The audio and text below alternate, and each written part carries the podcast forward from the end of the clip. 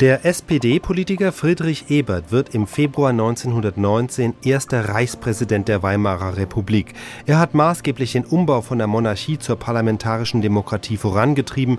Dazu gehört auch die Weimarer Verfassung. Weimar, denn die Nationalversammlung hat wegen der Unruhen in Berlin ihren Plenarsaal ins Nationaltheater Weimar verlegt.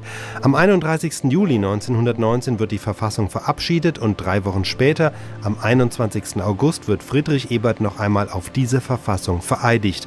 Das Wesen dieser Verfassung sei die Freiheit, betont er. Herr Präsident, ich danke Ihnen von ganzem Herzen für die freundlichen Worte, die Sie an mich gerichtet haben. Ich danke Ihnen ganz besonders dafür, dass Sie in Ihren Worten Erinnerungen an unsere gemeinsame, engere Liebe, Heimat mitklingen ließen. Meine Damen und Herren, Sie vertreten alle Gaue Deutschlands.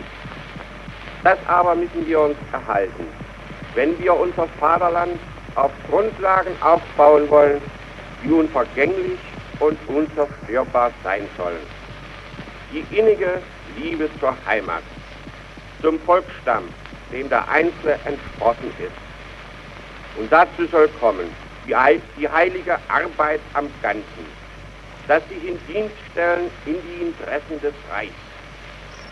Da löst sich der Widerspruch zwischen Gesamtstaat und Einzelstaat. Da in der engeren Heimat liegt die Quelle unserer Kraft, in der weiteren, in der großen Heimat das Ziel und der Kern unserer Arbeit. In diesem Geiste lassen Sie mich zu meinem Teil die Verfassung halten, vertiefen und schützen. Das Wesen unserer Verfassung soll vor allem Freiheit sein. Freiheit für alle Volksgenossen.